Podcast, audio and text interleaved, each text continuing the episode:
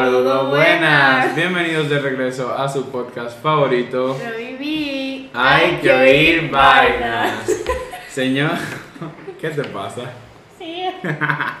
Señores, en el episodio de hoy le traemos dos nuevos invitados. Hello.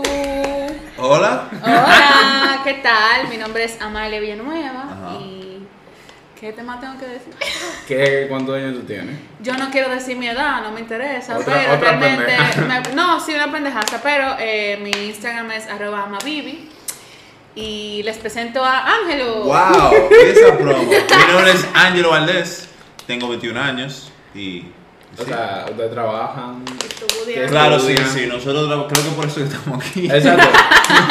Porque nosotros trabajamos, eh, yo tengo una empresa llamada Valdés Media, una agencia de manejo de redes sociales, de marketing digital. ¿Y tú, Amalia Villanueva? Y yo también, por igual, al igual que Ángelo, soy freelance, emprendedora y manejo cuentas de Instagram de manera freelance. Excelente. Community, community manager. No, pero básicamente decidimos que ustedes se presentaran primero porque el tema de hoy es el síndrome del impostor y por eso ustedes están invitados porque queríamos hablar de la perspectiva de que no, esos trabajos son, no voy a decir poco convencionales, pero no son los, eh, se podría decir que los tradicionales, porque son ustedes mismos los que están emprendiendo al igual que nosotros, como que ustedes son su propio jefe al final del día. Sí. Entonces, el episodio de hoy va a tratar sobre el síndrome del impostor.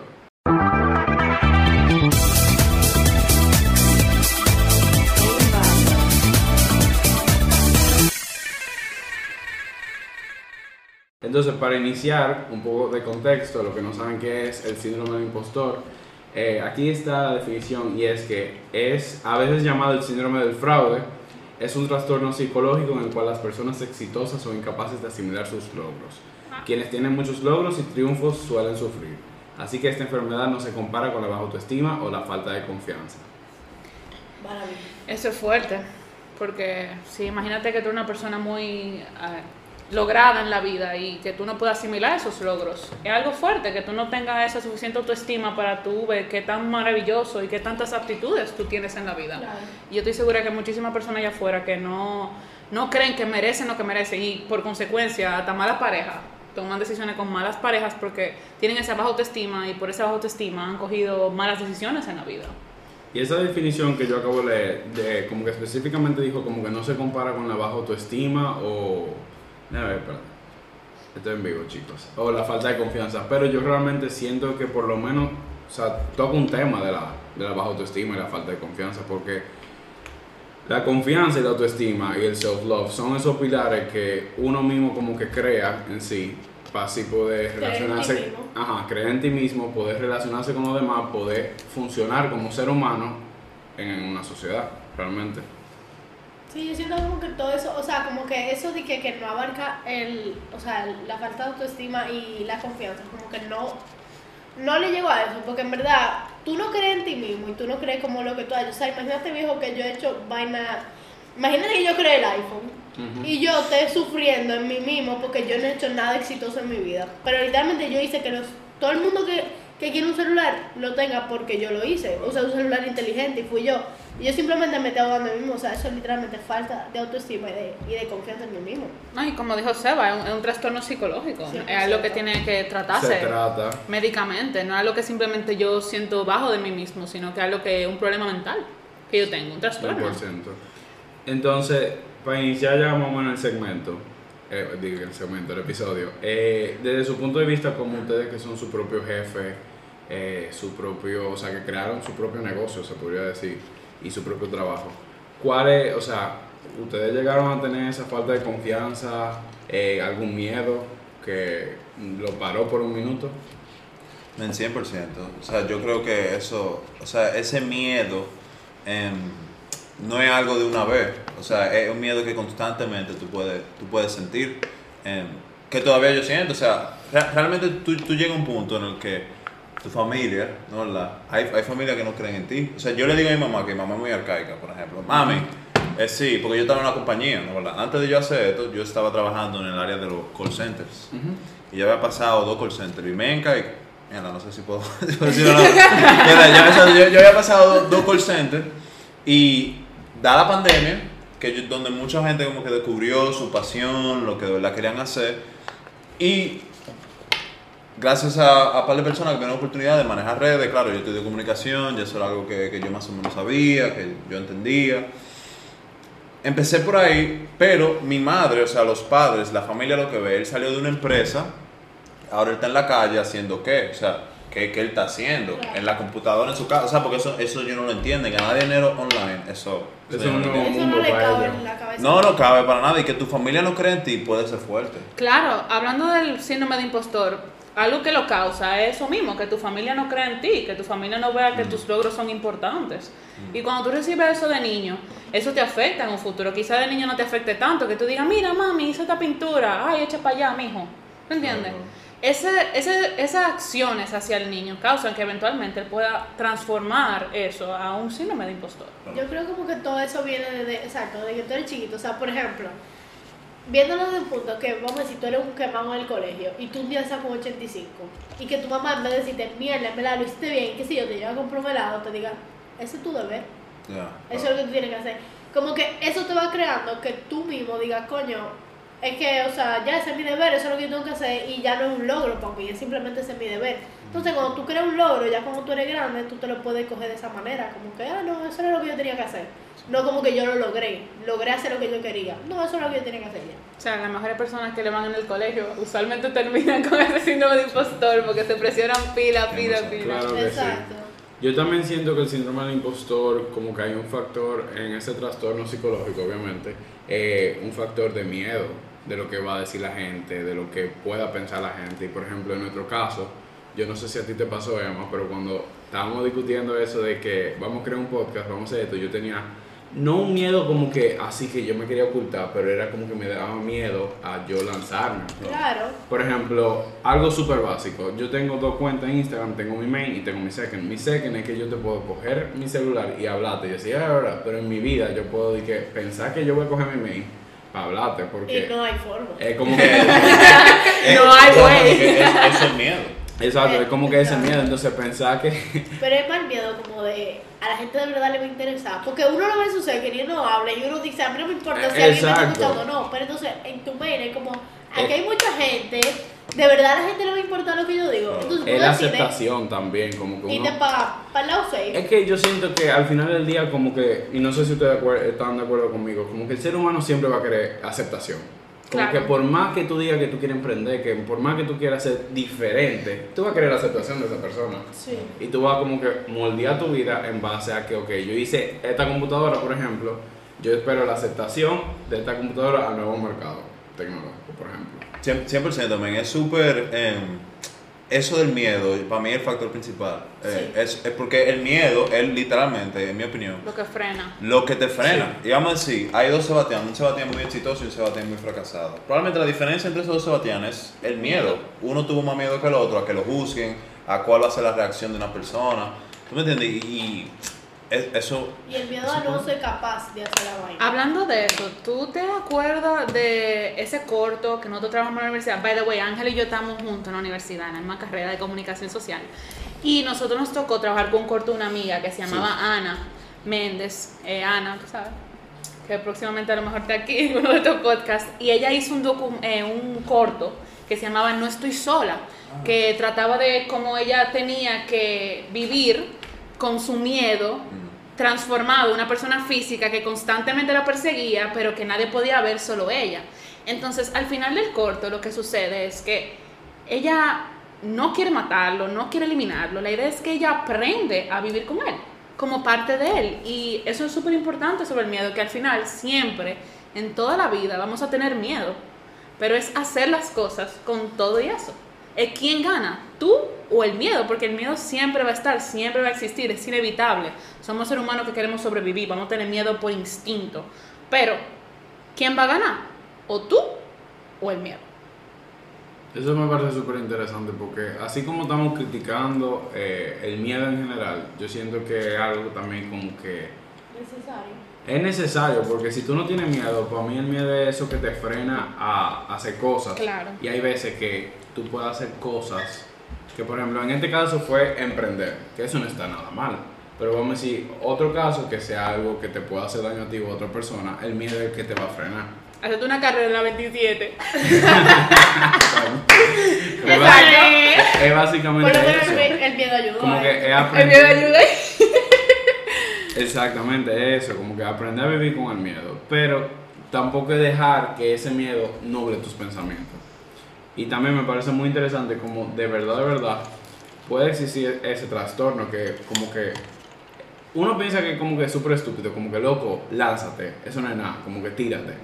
Mm. Pero esa, para mí es una de las frases como que más me puede como trigger a mí, como que mierda, pero cómo, cómo yo me voy a destacar, qué yo voy a hacer diferente de los demás, como que, que- cuál es mi esencia, básicamente. Full. Y ahí, en verdad, mucho- mucha gente se pierde ahí en el, en el planeo, eh, antes de la acción, como, concho, le lánzate. Y después te pones a pensar, exacto, ¿cómo yo puedo ser diferente? Y te pones a pensar muchísimas cosas que al final eso es lo que te abruma. Sí, eso y cuando te abruma, eso... Pero yo creo que no. también el miedo más grande de la gente es igual. ¿Tú entiendes? Porque, ok, al final de cuentas, si nada fuera igual, no existieran dos tipos de celulares o 20 tipos de celulares, no existieran 20 tipos de computadoras. O sea, el mismo que hizo este celular, otra gente se le ocurrió hacer otro tipo de celular. Entonces la gente le da miedo como que, no, porque si yo, por ejemplo, si yo me meto influencer ahora, y yo empiezo a hablar de ropa, ¿cuántas mujeres más no hablan de ropa? Pero tal vez tu forma de hablar de ropa le guste a una gente que no le mundo, gusta. Es, lo que yo digo, o sea, hay veces que uno le coge miedo porque uno, uno no quiere ser igual a todo el mundo, pero tú puedes ser diferente en, en, o sea, en diferentes aspectos, o sea, como que hay muchas cosas en las cuales tú te puedes visualizar. Y puedes ser igual que todo el mundo, pero hay gente que le gusta como tú lo haces. Claro.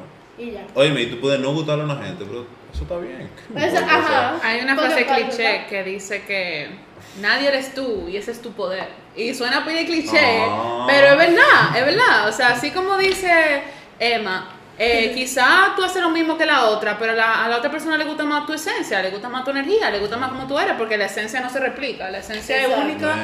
para todo el y la mundo. vibra y las cosas que tú puedas, o sea, la hasta la forma de tú hablar, que tal vez esta persona no hable de la manera que tú hablas. Ella está haciendo lo mismo que tú, pero ella no habla de la forma que tú hablas. Y a la gente le gusta más como tú hablas. Exacto. Ya, ahí tú lo haces. Entonces nadie tienes como tú.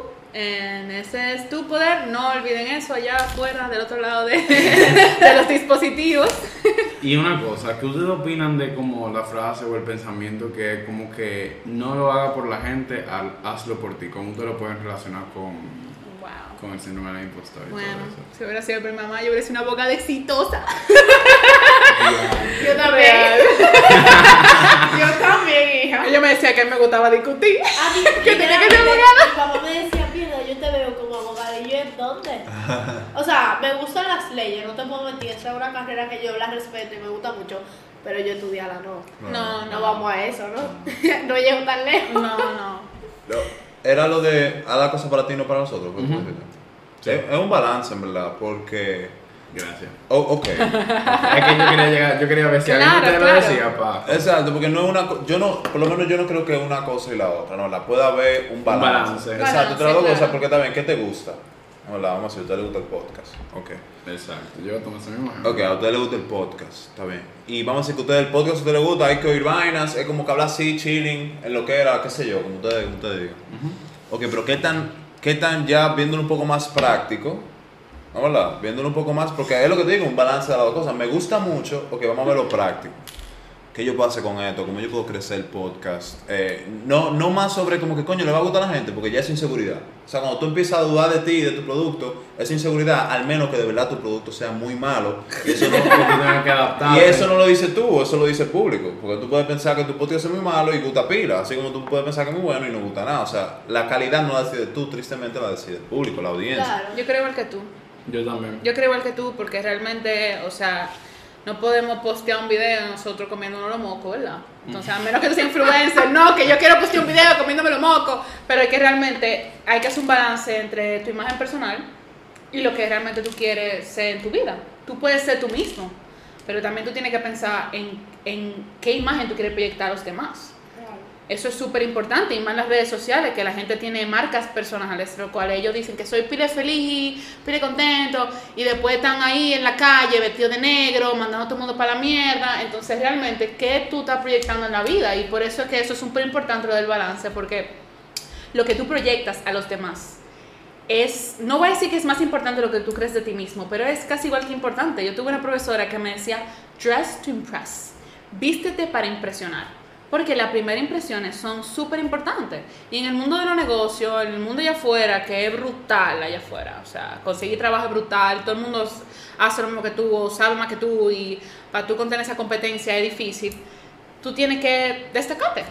¿Y cómo tú lo vas a hacer? Entonces, eso es convocado a los demás. Tú puedes ser lo más chulo del mundo, lo más heavy del mundo. Tu mamá dice, tú eres el mejor hijo. ¡Ah, sí! Pero, ¿qué te destaca? Y eso lo dicen los demás. Yo también pienso, al igual que ustedes dos, que básicamente como que es un balance, porque por ejemplo, el de nosotros, que iniciamos este podcast porque nosotros queríamos, porque nosotros queríamos tener un espacio en el cual pudiéramos desahogarnos, dar consejos y ayudar a gente y entretenernos al final del día. Ese, es básicamente nuestros dos propósitos, entretener y ayudar de alguna manera u otra. Entonces, hay que susto. entretener y ayudar. ¿Qué pasa? Si yo eso es algo que nos está pasando ahora mismo, que como que le estamos poniendo demasiado empeño y eso es muy bueno, o sea, eso es bueno porque... Water break. Water break aquí. Water. Le estamos poniendo como... Ese era, ese era agua de Jesucristo. El agua de Jesús. Claro el sí. ministro. Le ponemos como que mucho empeño, mucha, o sea, como que nosotros sacamos nuestro tiempo, de nuestra energía y todo, como que queremos recibir algo a cambio, o sea, ya sea dinero o, no ni que fama, pero como que tú sabes, como estándar. Mira, nosotros tres somos community manager, ¿right? Se puede decir que sí. Sí, nosotros tres somos, somos, y ahí tenemos una Bien, mercadora exacto. aquí también, que prácticamente va el mismo Nosotros cuatro estamos en el mundo de las redes. Entonces, uno que hace redes, uno sabe muy bien que, que Sí. hay un mercado, que hay una persona que mira tu contenido. Ese es un tema muy importante que me gusta que tú vayas a entrar. Una persona que mira tu contenido y por más que te guste, no, que esto se ve lindo. Pero ¿y si a tu mercado no le gusta? ¿Tú entiendes? Entonces, lo que tú estás haciendo es contraproducente porque a ti te gusta, pero ¿y si a tu mercado no le gusta, no va a tener el resultado que tú quieres? Ese es lamentable, perdón que te interrumpa, pero esa es, la, es la mayor maldición del mundo de las redes. Que tú quieres ser tú mismo, pero hay veces que tú vas a tener que dejar de ser tú mismo. No de manera hipócrita, pero tú vas a tener como que ceder. Porque el mundo del tuyo es... O sea, las redes sociales se usaron, o sea, se creó para complacer. Básicamente al que está detrás de la Claro, pantalla. claro. Entonces tú vas a tener que adaptarte o si no, tú te jodes. Claro. O sea, sí, pero también eso depende, tú sabes. ¿Cómo? O sea, en el sentido de que, vamos a decir, ustedes les gusta este podcast. Y ustedes saben que si ustedes se quieren adaptar, ustedes quieren que este podcast crezca lo, el máximo alcance, ustedes tienen que hacer cierto, cierto tipo de cosas. Ujú. Digamos, si cae ese cierto tipo de cosas que ustedes no necesariamente estén de acuerdo con ellos. Hola. Ahí donde entra, tú sabes, lo del balance, lo del depende. Porque vamos a decir, tú prefieres tener que te vean, que te escuchen mensualmente 20 mil gente y tú estés haciendo cosas que tú no, sa- no necesariamente seas tú, no necesariamente te llamen y te gusten, pero lo estás haciendo por los 20 mil gente. O tú prefieres que te escuchen 10, pero tú estás haciendo todo lo que tú, tú sabes, todo lo, lo que tú quieras hacer, lo que de verdad te sabes, lo que más te... Ahí es donde está el depende, con qué tú, con qué, con qué tú te sientes bien y qué tú crees pues, que es un balance. Eso va con los valores de la persona. Yo, yo creo que va tanto con los valores, pero yo también creo que va con la necesidad de la persona. O sea, por ejemplo, vamos a decir, Hablo la mercadóloga. si, vamos a decir, si Gil y yo abrimos este podcast porque nuestra necesidad y nuestro propósito es ganar cuarto de aquí, como Mm. sea y donde sea, vamos a ganar cuarto. A mí no me importa de lo que yo estoy hablando, si Gil y yo vemos que los episodios que más se venden. Son los que nosotros hablamos de, de mierda, lo literalmente. De sexo, de cosas, porque eso es lo que más, ahora mismo, te lo juro, ahora mismo eso es lo que más se vende. Droga, sexo y Yailin. Exacto. La O sea, la- Si tú te Triveta. pones a ver, la mayoría de podcasts que son más famosos aquí son o los que hablan de sexo o los que son de influencers que ya tenían su público. Eso está Yes. claro. Eso es aquí en este país, eso está claro. Entonces, si nosotros decimos, mierda, en verdad, nosotros queremos ser famosos, vamos a poner a hablar de sexo, mierda, que no importa nuestros valores ni nuestra familia que escuche también, vamos a hablar de, de todo lo que no se nos ocurra por la cabeza. Eso no va con nosotros, pero nosotros queremos dinero. Lo logramos, tenemos cuarto, tenemos gente que nos escuche. Pero Gil y yo no estamos contentos con lo que estamos haciendo, pero ese era nuestro, nuestro propósito y por lo cual lo estamos haciendo y la necesidad que teníamos, que era el dinero. Ahora, Gil y yo nos metimos aquí, sinceramente, o sea, hablando de que nosotros dos, nos metimos aquí diciendo, coño viejo, nosotros dos hablamos de mucha vaina, o sea, nosotros hablamos por teléfono y hablábamos de mucha vaina que nosotros decíamos, coño, si nosotros ponemos esto para que la gente lo escuche y tal vez a ti no te funcione ni a ti, pero a, a la amiga tuya le funcione. Exacto. O sea, cualquier mierdita que nosotros. Por ejemplo, este podcast, ahora mismo, este episodio. Tal vez a 20 gente no le funcione, pero a 5 sí le funcionaron. Exacto. Y vale la pena. dicho. Claro y eso sí. es lo que vale la pena. O sea, ahí que yo vengo, que eso Qué es que. maldito Pero, coñazo. eh, alabado Cristo, tenemos un invitado ahí- inesperado. Y ahí es que yo digo, como que ahí es que vale la pena hacer esta vaina, ¿tú entiendes? Porque no es tanto de que el dinero que estamos ganando o las promociones que estamos haciendo, es más como que a quién estamos ayudando. Que por eso fue la primera iniciativa por la cual Gil y yo decidimos de que entrar aquí. De que, ok, tal vez algo de lo que estemos haciendo, algo de lo que estemos diciendo le va a ayudar a alguien. Entonces, por eso yo creo que fue por. Como que yo creo que más eso viene por la necesidad de la persona, no tanto de que o si te sirve a ti o si le sirve al otro. Digo yo, no sé. Hablo, hablo. Eso, eso tiene que ver mucho con el, el síndrome del impostor. 100%. Y eso eh, se me ocurrió como con una pequeña inquietud. Cuenta. Entre, o sea, en, en sus negocios, en su vida Empresario.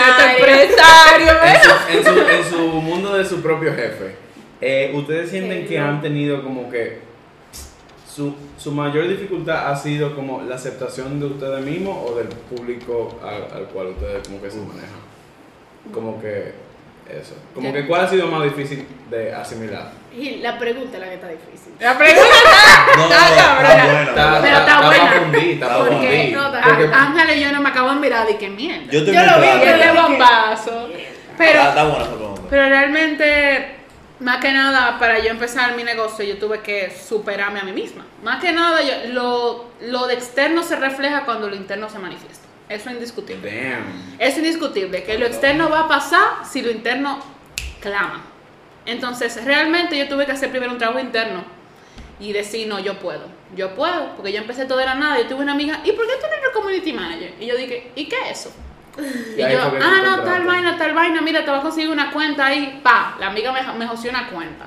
Empecé a trabajar sin saber nada, nada, no sabía nada. Y estamos tres años después y estoy manifestando cuenta pila de dura. No voy a decir nombre porque estamos en disclosure aquí, que lo que hay contrato de por medio. Entonces, ¿qué sucede? Que yo tuve que trabajar, como hablamos, los miedos, de yo decir, ok, yo voy a hacer duro, no voy a hacer duro. Entonces, sin experiencia, me clamaba en la cabeza, pero tú no sabes nada. Hay gente más dura que tú. Hay gente que lo puede hacer mejor que tú. ¿Y por qué te contrataron a ti?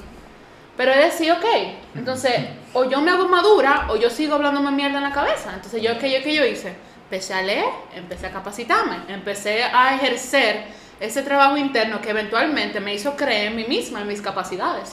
Nada viene de la nada. Tú no te vas a levantar un día y decir, ay, sí, yo creo en mí misma, woohoo. No, eso es, ok, yo quiero trabajar, yo quiero hacerlo. Vamos a leer, vamos a investigar, vamos a hacerlo. Tú sabes que yo creo que eso viene mucho con lo que si tú crees que tú eres capaz de hacerlo. Porque si tú te mentalizas que tú no eres capaz de hacer esa mierda, tú no lo haces.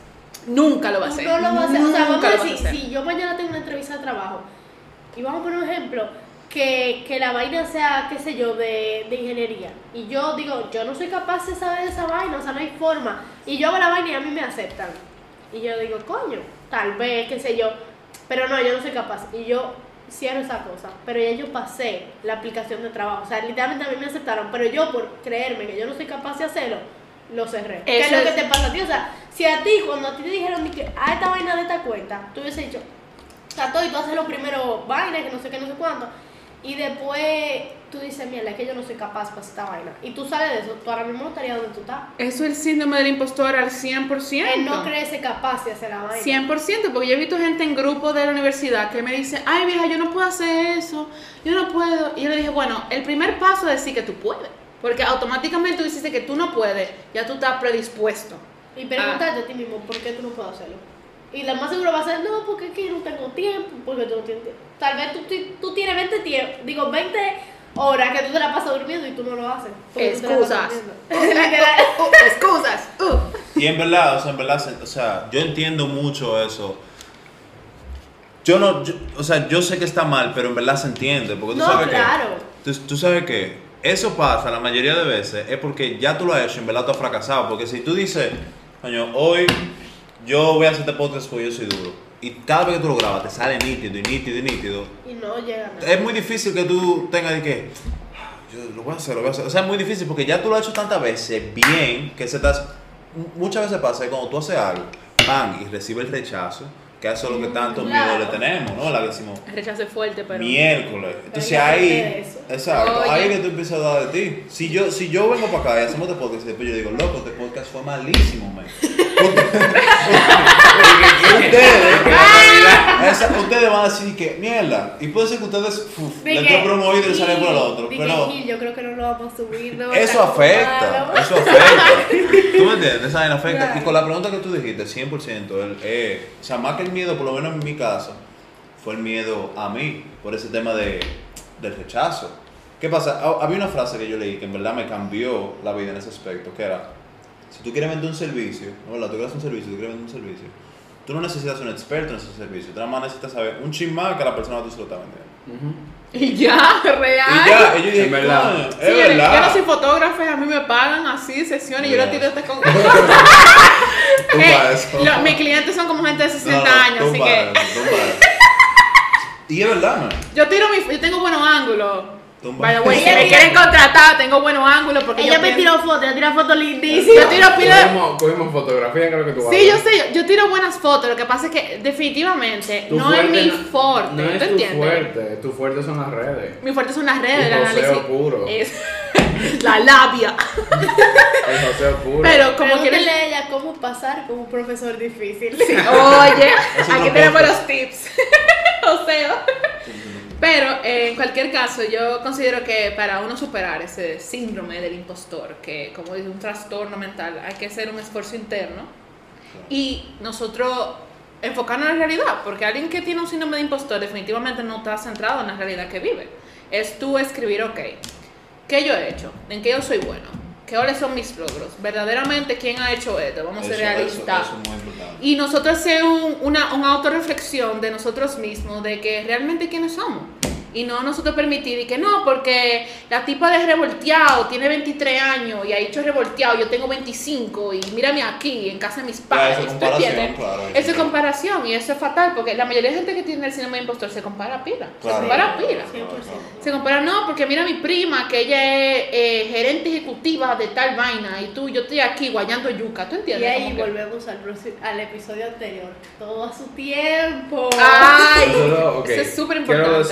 Cosas. La primera es disclaimer súper grande. Nosotros somos, aquí hay tres comunicadores sociales y una mercadóloga. Nosotros no somos psicólogos, nosotros nada más estamos hablando en base a experiencia de nosotros, consejos que no, o sea, como que nos han podido Sí, servir sí, para nosotros claro, mismos. claro. Como que no queremos eh, trouble ni nada. No, 100%. Con nuestra, nuestra comunidad psicóloga. No, pero no, o sea, definitivamente si tú tienes un trastorno de impostor y tú estás viendo esto y tú lo reconoces, que tú estás cumpliendo con las características que estamos hablando, definitivamente te exhortamos a buscar ayuda. Claro. Sin No, embargo, hay cosas que tú puedes hacer tú mismo, hay cosas que tú te puedes empoderar para tú superar ese síndrome de impostor. Si no, no escriben por DM y les respondemos.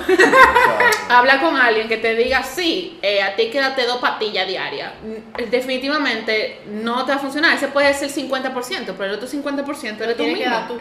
Eres tú. Definitivamente. Men, 100%. O, o sea, o- 100%. Sí. Y, eh, o sea, este- A hundred Eh, percent. 100%. 120. Ah, 100%. Ven, o sea, yo, yo una vez leí, yo una vez leí una estadística em, que decía, óyeme, el 80% de las cosas que tú te imaginas no pasan. O sea, vamos a decir, que yo vengo a Ay, este podcast y yo digo, que yo digo, no, no, yo digo en la cosa mala, no, no, no en general. Eso es verdad, eso es verdad. Yo digo la cosa mala, yo digo la cosa, o sea, imagínate que yo te de camino a este podcast y decía, coño, ¿y si, si yo hago mal? ¿Y si yo me friso? El 80% de esas cosas malas que yo me imagino no terminan pasando. Claro, si te tocó tener el 20% que queda. no, la- Problema tuyo. problema de- pero es, no. Exacto, eso ese es el problema y va a aprender de eso, pero el 80% de, la, de, de esa cosa no, no pasa. Y cuando tú de verdad te pones y dices, coño, en verdad que lo que puede pasar. Que yo venga aquí y literalmente no hable y al final estos tigres me corten del podcast. Ponchado el Oye, podcast. es- o sea, Mira, y hablando de eso, yo era cuando yo tenía apenas 19 años, 20 años, yo creé un evento que se llamaba Outspoken. Y cualquier persona que me conoce dice, no, esa tipa no tiene miedo, esa tipa no es sinvergüenza en el buen sentido, esa tipa no le importa nada, esa tipa dice lo que piensa y vaina. Pero cada vez que yo iba a Outspoken, yo he hecho tres eventos de Outspoken, que son una noche de micrófono abierto, en la cual yo soy la host, Y para yo mantener el evento, tú sabes, moviéndose, yo digo, pile disparate en el micrófono porque la gente se sienta cómoda y que mierda, si yo lo estoy diciendo porque yo no puedo, ¿tú entiendes? Claro. Entonces me pasaba mucho que siempre de camino para allá, a mí me daba, loco, un tiringibrin gugrin, que yo no entendía, que era que yo tenía pila de miedo, como que me daba esa ansiedad de, oh my god, qué sé yo cuánto. Y ese era yo, ¿tú entiendes? Entonces, esa vaina siempre va a pasar. Como que ese, ese apprehension, no sé cómo decirlo en español, como esa... Yo tampoco. No sé, como ese... Apprehension, what is it? Apprehension, así se dice en inglés, pero es como ese sentimiento de antes de tú hacer algo, antes de tú subir a un escenario, De miedo. es como un miedo, un miedo escénico, pero un miedo, ¿tú entiendes? Un miedo. Que le da hasta el, mira, el más pro de cualquier empresa, que el tipo ha dado 20 mil conferencias, antes de una conferencia, antes de 5 mil personas, él va tameándose la nalga. Sí, por más. encanta la gente dice que no, después de que tú lo haces como 50 veces, tú ya te. Eso es mentira. mamá, todo lo que. O sea, tú sabes de qué cantar, mi vaina. Tú me vas a decir que 20 minutos antes de tú ya cantar un escenario, tú no estás No, sudando. A Pero- Jay López yo se lo creo. A Jay no se lo creo. La reacción es que es diferente, yo creo. O sea, la reacción en el sentido de que ya tú no reaccionas igual. O sea, al principio tú dices, mierda, estoy cagado, ¿no verdad? Pero después, Claro. tú, después tú lo haces y, y ahí es donde está la, lo de re- reaccionar a lo que tú haces. De que si de verdad te fue muy mal, vamos a decir, si de verdad te fue muy mal y era porque estás nervioso, pues si miércoles. Y en la próxima tú puedes estar peor que en la primera. Pero lo que pasa, o sea, lo que yo. Eso es como verdad. que con lo de ella, yo digo, como. O sea, lo que tú presentaste a un público es como que la primera vez te pude haber ido excelente, que tú digas, coño, no sé qué. La segunda vez tú vas a tener el, el miedo, porque eso está, esas maripositas ahí se quedan Claro. ahí y que, ok, voy a empezar a hablar. Claro. Ahora es, ahora es. Claro. Pero, vamos a decir que la segunda vez, como que no haya sido lo mismo que la primera vez. No, tú no hayas recibido de que eh, el mismo, ¿cómo se dice esto? Como. El recibimiento. Ajá, el mismo recibimiento, como la misma alegría Recepción. del público, exacto. Eh, exacto, exacto. Exacto. Entonces, ya como que se te va creando como que ese miedo, no sé qué, o sea, es lo que te digo co- como que con los cantantes, o sea, vamos a decir que tú haces 45 mil 50 shows, está todo, tú estás heavy, no sé qué, pero imagínate que uno de esos no te haya dado de que lo que, el propósito que tú estabas logrando, bueno. eso te, o sea, eso te puede bajar Claro, para el siguiente show. Claro que sí. Eso es como mierda. Es como y será que no sé qué, o sea, será que está, algo pasó, algo cambió. Y una pregunta, eso que, por ejemplo, de tu primera vez y como que tu primera experiencia, ¿ustedes creen que, o sea, ustedes creen no, ¿ustedes no le ha pasado que cuando ustedes como que tienen una nueva, un nuevo trabajo, un nuevo proyecto y ustedes lo están iniciando por primera vez, que le entre ese síndrome del impostor? Por ejemplo, en mi caso, en, con Encuentro Radio Intec, eh, se han hecho, se van a hacer tres, con Dios mediante. Eh, el primero y el segundo me tocó ser eh, de redes sociales. El primero yo no tenía ni idea de lo que yo tenía que hacer. Yo me acuerdo que tú me guiaste y me dijiste como que mira, si tú quieres como que hablar del plan de contenido, tú como que enséñamelo, vamos a discutirlo y todo eso. Como que me gustó mucho ese approach de Amalia, de verdad me ayudó muchísimo. Agradecido. Agradecido. a Pero como que por más que yo planeé eso y como que hice los detalles con Larimar y todo, como que hasta que no llegó el evento yo no sabía qué hacer. Claro. Pero después que se termina todo eso, eh, o sea, se terminó el evento y yo veo todos esos stories y después veo toda ese, esa fenomenal. recepción, yo me quedé como fascinado, yo estaba de que Eh, la mierda, reacción de me la gusta gente mucho. que- que- Disclaimer, eh, mi presi se burló. El presidente, no lo saben, pero el presidente de la carrera, mi amor, de comunicación no social. ¿Qué tú crees que estamos haciendo este podcast con gente nada? No, hay No, forma. pero o sea, yo, yo sé lo que se siente eso, porque por ejemplo, cuando yo tengo que hacer que cualquier vainita, por ejemplo, cuando yo trabajaba en, eh, en un colegio, o sea, yo estaba trabajando en un colegio, y vamos a decir, yo no sé dónde las, ellos sacaron que yo era bastante creativa y que yo sabía recortar, pintar y hacer dibujo. Pues ellos me han puesto a mí. Manualidades 101. Viejo, te lo juro que ellos juraron que yo era la manualidad. O sea, ellos juraron que yo me gradué de artes. Yo no sé dónde ellos lo sacaron, pero tanto. A mí todo lo que era de que, eh, de que títer y vainita me lo ponían hacia mí. Y yo, bueno, yo no sé de arte, pero vamos a darle, tú ves, porque ajá. Yo di que hacía cositas, vainitas. Obviamente, cuando tú di que haces eso, tú te dices que, ¿será que a la gente le va a gustar? ¿Será que a mi jefe le va a gustar? ¿Será que a, a las...? Porque yo era asistente, entonces tú tienes la profesora que son de que la, la profesora. Entonces tú estás de que, ¿será que a ella le va a gustar lo que yo hice? No sé qué. Entonces tú tienes esas vainas en tu casa. Vamos a decir, yo hice una vez unos títeres de, de, los, de los tres cerditos y el lobo. Entonces yo estaba como que, ¿será que esos títeres le van a gustar a esa gente? Porque, coño, yo lo hice, me gustan a mí. pero ellos le van a gustar. Entonces tú, tú, tú empiezas con ese miedo y esa vaina de, de será, que será, que no sé qué. Y tú en verdad no sabes si le van a gustar. Hasta el día que tú llegas y te dicen, mierda, qué heavy, de verdad, cuánta creatividad, no sé cuánto. Tú, tú sabes que mierda, en verdad, sí funcionó, ¿tú entiendes? No, 100%, 100%. Es como, es como cabrón, eso, esa media hora o esa noche antes que tú tienes que. Hasta cuando uno va a entrar para la universidad por primera vez o al colegio, el primer día de colegio, señores, que uno se queda así de que, Uno que uno no duerme. De Yo dormí el primer día que le que, que era, uno no duerme. ¿Qué iba a pasar? que el uniforme está bien, el uniforme está limpio, ok, está limpio. Pero, ¿y la mochila? La mochila tiene todos los libros, no tiene los- Como que uno se queda con ese miedo de qué va a pasar y de que si tú vas a llegar a, a tener la reacción que tú, que tú quieres cuando tú llegues el primer día. Entonces, yo siento que eso va también como con ese.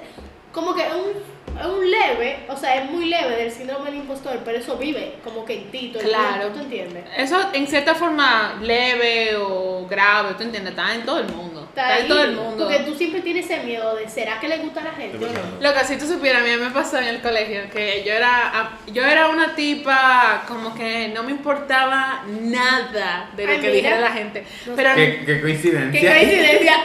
nada. O sea, era una vaina extrema que de verdad a mí no me importaba lo que decía mi mamá, ni mi papá, ni mi abuela. Una rebelde sin causa. Una rebelde sin causa, Ni el tipo que profesor, ni el primo, ni el abuelo, ni el tío. nadie, nada más el tipo que me gustaba, porque verdad, el tipo me gustaba. Pero Diablo, me- yo cogí el abrigo del colegio, señores, y tú sabes que el, el colegio que yo estaba, lo voy a decir, San George, es súper, súper estricto, súper fucking estricto, y yo cogí el abrigo del colegio, señores, y yo lo le corté la manga.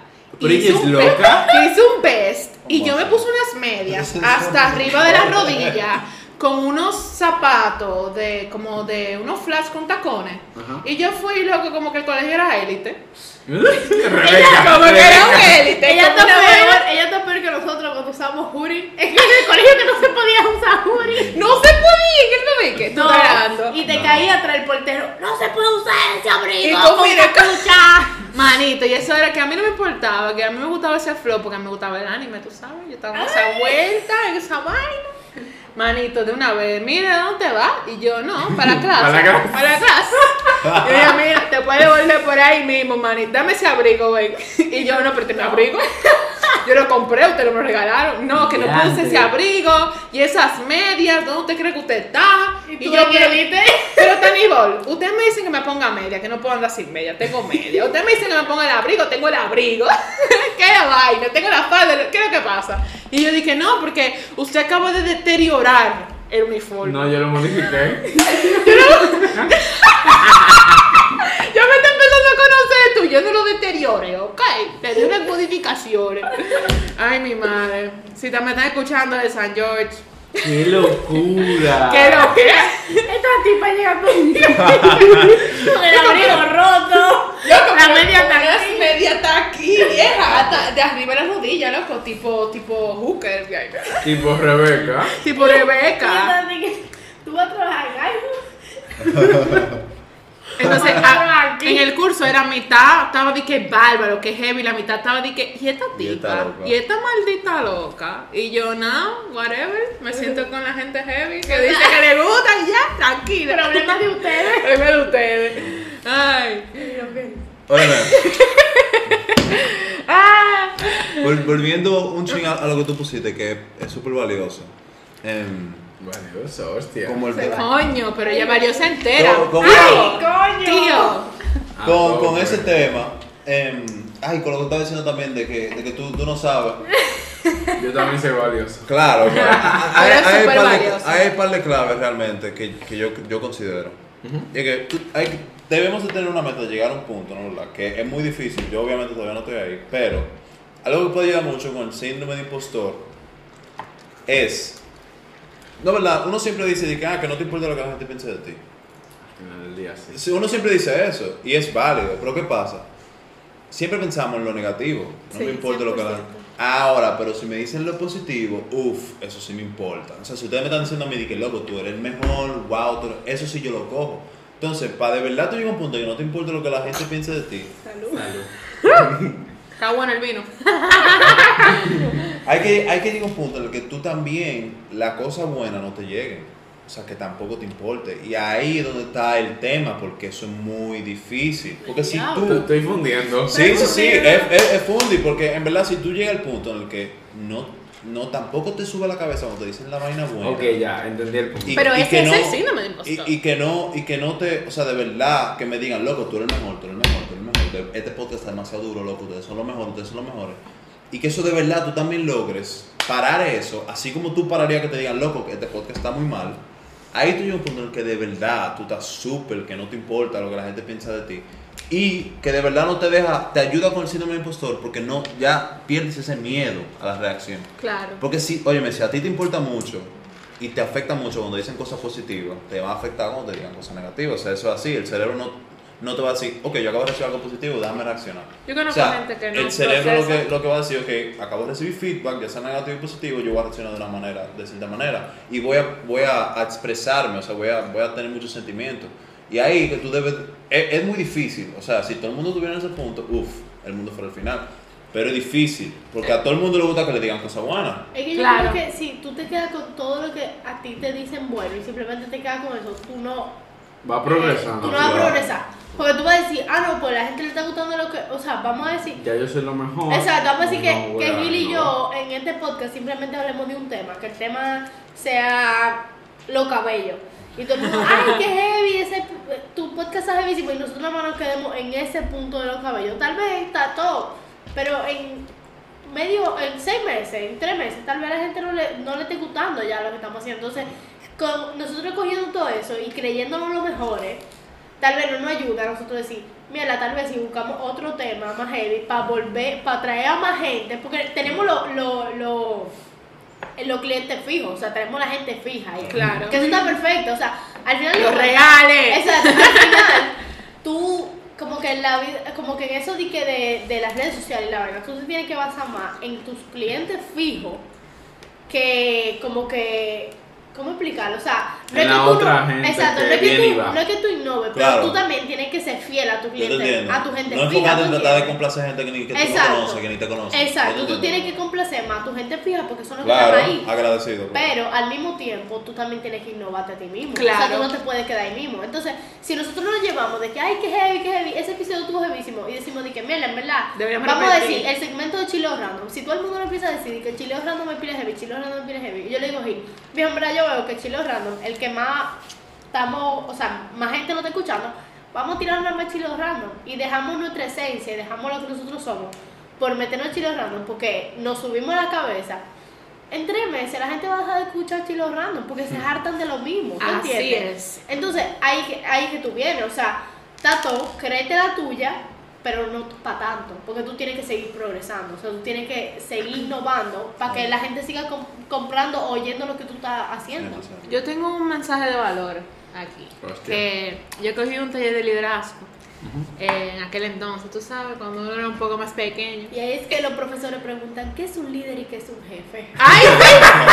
Mira, oye, ay, Dios mío, no me hagas hablar de los jefes y los líderes, que me voy una la fea. Dime la diferencia entre un líder y un jefe. Oye, y hablando de eso, que lo que estaba hablando Ángelo, Ángelo, que era de los feedbacks, de si hay un mensaje positivo, un mensaje negativo. Sí. Realmente al final del día, todo lo que nosotros recibimos, todo. Todo, no, no solo para aprender, sino que todo lo que te dicen es información. ¿Right? Sin categorizarla, o sea, lo en esencia es una información. Y está en ti tu eh, procesar esa información con una actitud positiva o una actitud negativa. Ok. El mensaje puede ser negativo, el mensaje puede ser positivo, pero sigue siendo información. Sí, No, no, no necesidad de que mierda, recoge tu cuarto, por ejemplo. Tú eres un desorganizado. Tu mamá te está proyectando de esa forma. Ella te está transmitiendo una información. Y en vez de tú pelearle de que no, porque, porque yo ese es mi cuarto, ese es mi espacio, ella te está transmitiendo una información. Y es a costa tuya si tú decides procesar esa información de una manera positiva o una manera negativa. ¿Tú entiendes lo que yo estoy diciendo? Como que al final del día, todo es como nosotros estamos decidiendo procesar esa información. Entonces, en ese taller de liderazgo a mí me enseñaron que no importa si alguien me tira, no importa si alguien me manda para la mierda, no importa si alguien, la información sigue siendo información. Y ya, no hay más nada de ahí. puede ser buena, yo la recibo, no la recibo, yo decido si la voy a recibir o si no la voy a recibir, si me funciona o no me funciona. Yo estoy seguro que ustedes han cogido clases de, de lo que sea en internet. Y hay cosas que a ustedes les funcionan, hay cosas que no. Y es lo mismo, hay información que ustedes deciden recibir y otra que no. Lo que pasa es que, es que yo, yo estoy de acuerdo con eso. Pero para para llegar a eso, lo que estoy diciendo, hay que, o sea, eso no todo el mundo, hay que llegar a un cierto, a cierto hay que nivel. estar high. Hay, que, hay estar high. Hay que llegar a cierto nivel de eso. No high en drogas, no high en drogas. No high en drogas, o sea, high A tope. con- conscientemente, right? Hay que estar Right. alto conscientemente. Hay que llegar a un cierto nivel porque, o sea, a veces eso suena muy como... Muy fácil de decir, pero muy difícil de hacer. Men, y después te lo dice, o sea, después te lo dice tu madre. ¿Tú me entiendes? y tú Mierda, dices, mami, wow. Siempre volvemos a la ¿Tú familia. me entiendes? Sí, porque Trauma. es, es así, te, Coño, te lo dice mami. tu mamá y tú tienes toda tu vida recopilando información de tu mamá que tú le haces caso, vamos a decir, que tu mamá te diga, ah, sí, mira, estoy así porque es así, qué sé yo, cuando tú eres chiquito, ah, sí, se bebe agua así por la boca, qué sé yo. ¿Por qué así? Exacto. Y después que tu mamá te diga algo Claro es muy que- difícil. Yo tú no puedo ver por el ombligo. eh. Por la nalguita, mami. 100%. Es muy, es muy difícil hacer esa Em, y ot- otra cosa, hemos hablado pila, mira. Pero otra, Claro, otra, otra para eso cosa, que vinimos. otra cosa de, de lo que tú estabas diciendo, pues creo que fuiste tú que dijiste lo de la cámara, que eso también es de valor. Hay, no, verdad, hay, hay varias cosas. Hay cosas que tú que te gustan y tú eres, tú eres malo en ellas. Hay cosas que no te gustan y tú eres bueno en ellas. Ok. Hay cosas que... Ojalá no sea el sexo, by the way. Damn, fuck. Seguimos. Seguimos. Se quedó tieso, seco. Atrapado con la mano en las nalgas. Hay, Wikiti. hay cosas que no te... Hay cosas... Exacto, hay cosas que no te gustan y que tú no eres bueno. Uf, el final, tú nunca haces eso. Y hay cosas que te gustan pilas y que tú eres bueno. ¿no? Entonces, cuando tú, si tú identificas esas cinco cosas, tú puedes como que hacer un juego. ¿Por qué? Porque si hay algo que te gusta Pero tú y no tú no eres bueno. bueno, coño, eso es una fórmula para un hobby. A ti te, pu- te puede gustar el tenis, pero tú no vas a ser. Rafael Nadal, es un hobby. La vida, te lo juro, si se presenta eso en un caso de que psicológico, socio- sociológico, lo que sea, Todo lógico. todo lógico, antropológico, todo lo oh, ógico, Todo la vida fuera tan fucking más fácil. Sí, sí, sí. Di que, que la vida, la vida de uno, no diga que la vida con los demás, sino tu vida personal. Wow, yo, yo voy a hacer eso. Yo creo que lo que hace la vida más horrible y a la misma vez más bella son las emociones. Ay, sí. Es tu, que tu es- mejor y peor enemigo. Exacto, es como que, oh fuck, me quiero matar, son tus emociones, pero ay Dios mío, qué bello este momento con mi novio, estoy viendo la luna, son tus emociones también. Tiguerona. Que no, que no te haga. Para yo seguir contándote lo de, lo de los... Agarra la uva, El que de rato de que pensándolo, de que no, eh, bueno. la Tú- tú sabes- ya tú sabes que es un hobby, ¿no? ¿verdad? Si algo te gusta y tú eres, no eres muy bueno en eso, probablemente eso es un hobby. Si algo que no te gusta y que tú eres bueno en eso, la mayoría de veces, esas son cosas que... En tu trabajo. Esas, esas son cosas que gente a tu alrededor te va a decir, loco, tú deberías hacer eso, porque muchas veces pasa que esa no es tu pasión, tú eres bueno, y vamos a decir, tu mamá lo ve eso, ah, mira, tú, tú serías buena abogada, como tú dijiste. Tú probablemente eres, puedes ser muy buena abogada, pero esa no te gusta. Tú eres buena en eso. O yo soy buena en matemáticas, pero yo odio esa vaina, por ejemplo. Eso, ya tú sabes que si tú logras identificar eso, tú puedes decir, ok, ya tú tienes un argumento para cuando tu familia, porque nosotros somos jóvenes, nosotros pasamos por esto. Cuando tu familia te diga así, ven acá, pero, oye, ¿por qué tú no estudias? Porque ellos lo que piensan, eso en verdad viene de un lugar de amor, porque ellos lo que no saben es que tú pasas dinero de tu casa en internet como nosotros. Claro. Y ellos lo ven. Están viéndola. Exacto, yo lo que quiero, ellos lo ven. El dinero. Exacto, e- ellos lo ven. Yo lo que quiero es que mi hija, mi hijo estén bien. Ah. Y como, como yo veo eso es, porque eso es lo que ellos aprendieron, eso no es culpa de ellos, eso es que ellos nacieron en esa época. No, así. claro. Ellos ven, como yo lo veo, que hay que estudiar, hay que graduarse de, de carreras que sean, que, que den buen dinero. Y por, ellos vienen de ahí, no es que ellos en verdad quieren que tú seas abogado, ellos quieren que tú estés bien. Ahora, si tú le Claro. demuestras que tú puedes estar bien haciendo podcast, nítido. Eso Pues ya, hay. eso es- Por eso es que siempre dicen los, los padres de los cantantes, ah, no, que yo no, uf, pero después que se pegaron ya. Desde que ustedes, si ¡Mi ustedes se pegaron. Entonces, El mío. Ahora, cuando, Instagram y nunca Instagram. Si, si tú encuentras, cuando tú encontraste la cosa que tú eres bueno y te gusta, ahí, no verdad, sí. double down, o sea, ahí tú tratas de, de meter el doble de esfuerzo. Coño, soy bueno en podcast y me gusta, ok, vamos a darle ahí. Hiciste esa contingencia. ahí. Exacto, soy bueno en, qué sé yo, en música y me gusta, ok, yo a eso le voy a poner el doble de mi energía. O sea, ya si tú logras eso, eso te pone en una posición que el síndrome de impostor, es- es- o sea, es, es menos probable que te pase. Porque Sí. muchas veces nosotros nos ponemos en situaciones, nosotros mismos nos ponemos en situaciones Complicada. complicadas que al final causan esa inseguridad. Eso del trabajo que tú dijiste, que tú nunca habías hecho manualidades, ellos asumieron que sí. Tú al final aceptaste, ¿tú me entiendes? Sí. Y puede ser que al final tú lo tenías que hacer, pues era su trabajo, y si tú decías que no, que sé yo, te votan. Pero tú te pusiste en una posición en la que tú estabas abierta a fracasar, o sea, que estaba abierta al rechazo. Claro. Entonces, eso me pasó con la cámara también. Yo no sé tirar fotos, pero me lo piden. Y yo me hice loco, por lo cuarto me puse en esa posición. Cuando el resultado, yo tenía mucho miedo. El síndrome de impostor estaba ahí al 100 porque yo tenía mucho miedo del Wow. resultado. ¿Por qué? Porque yo sé que en verdad eso no es mi fuerte. Bueno, Claro. muchas veces el síndrome impostor da cuando tú no estás haciendo de verdad, de verdad lo que tú Wow, quieres. señores, eso es súper de valor lo que te acabo de decir.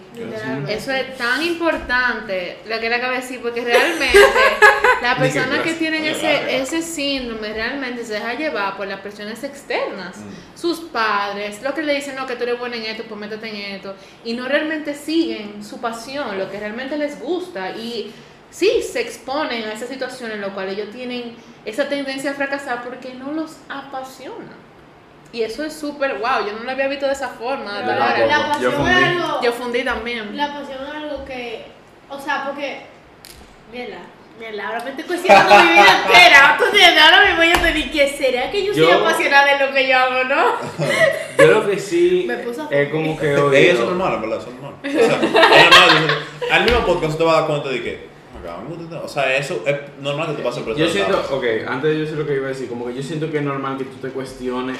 O sea, para mí es mejor que tú te cuestiones en lo que tú estás haciendo bien que lo que tú estás haciendo mal. Porque como que, no sé cómo explicarlo, pero es como que, por ejemplo, la, la típica cuestión de que, mira, yo estoy estudiando lo que yo quiero. Sí, sí, sí. Como que de verdad, Que es un comunicación problema. social Mira, la que- es lo mío y no publicitaria y bien así. Y Como, mira, que, ¿tú sabes como que tú tengas el camino correcto. Yo ¿Dónde siento. pila el síndrome de impostor? Si tú tienes que cambiar de carrera.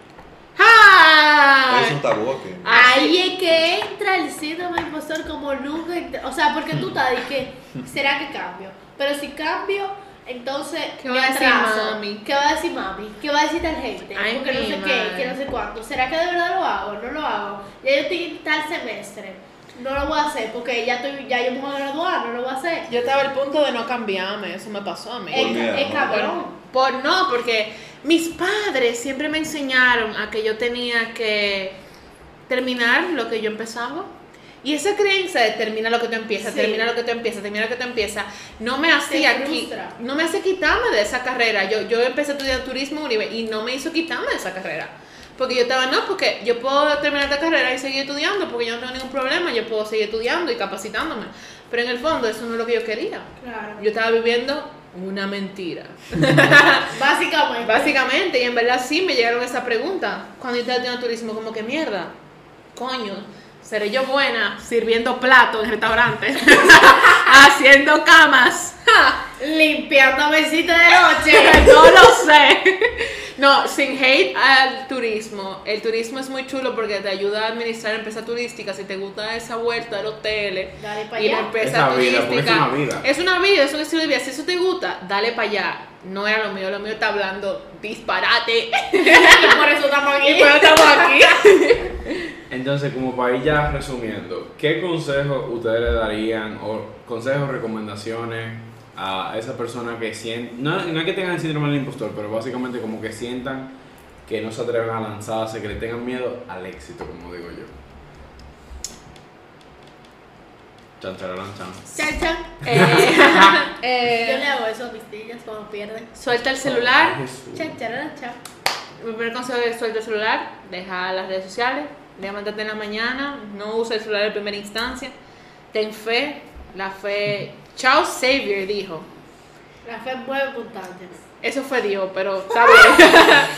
Charles Xavier dijo, Yo ni seguía. Charles Xavier de X-Men que por eso se llama X-Men, pues Savior Man, ¿ok? Right. Dijo que el poder más poderoso del ser humano es la esperanza. Hostia.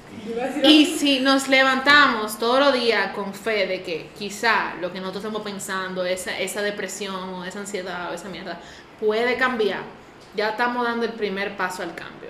Nada más hay que creer para empezar a dar el primer cambio. Creer, eso es lo más importante.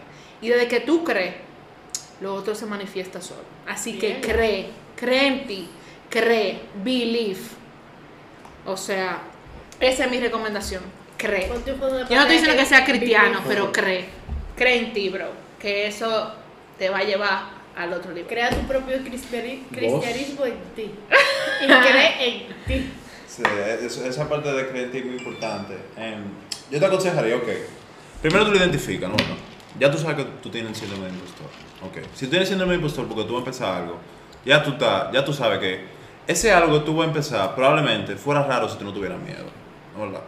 Porque usualmente nosotros tenemos miedo cuando ese tipo de cosas, claro, porque si yo tengo miedo que me atraquen es diferente. Pero cuando tú tienes- Exacto. Cuando tú tienes miedo de empezar un proyecto, probablemente porque tú lo quieres mucho y lo que te importa al final es qué va a pensar la gente de ese proyecto, usualmente.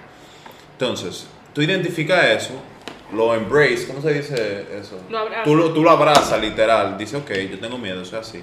Pero, mientras tú sepas que ese miedo, sea, literalmente tú estás a solamente, ni siquiera vencerlo, porque tú puedes simplemente pelear con él. Un día le diste una trompa, un día ese miedo te da una trompa para atrás, o sea, no tiene que ser, si tú logras una consistencia en el que ya tú saliste de eso, o sea, es un proceso, es, un maratón, no es un sprint, ¿no?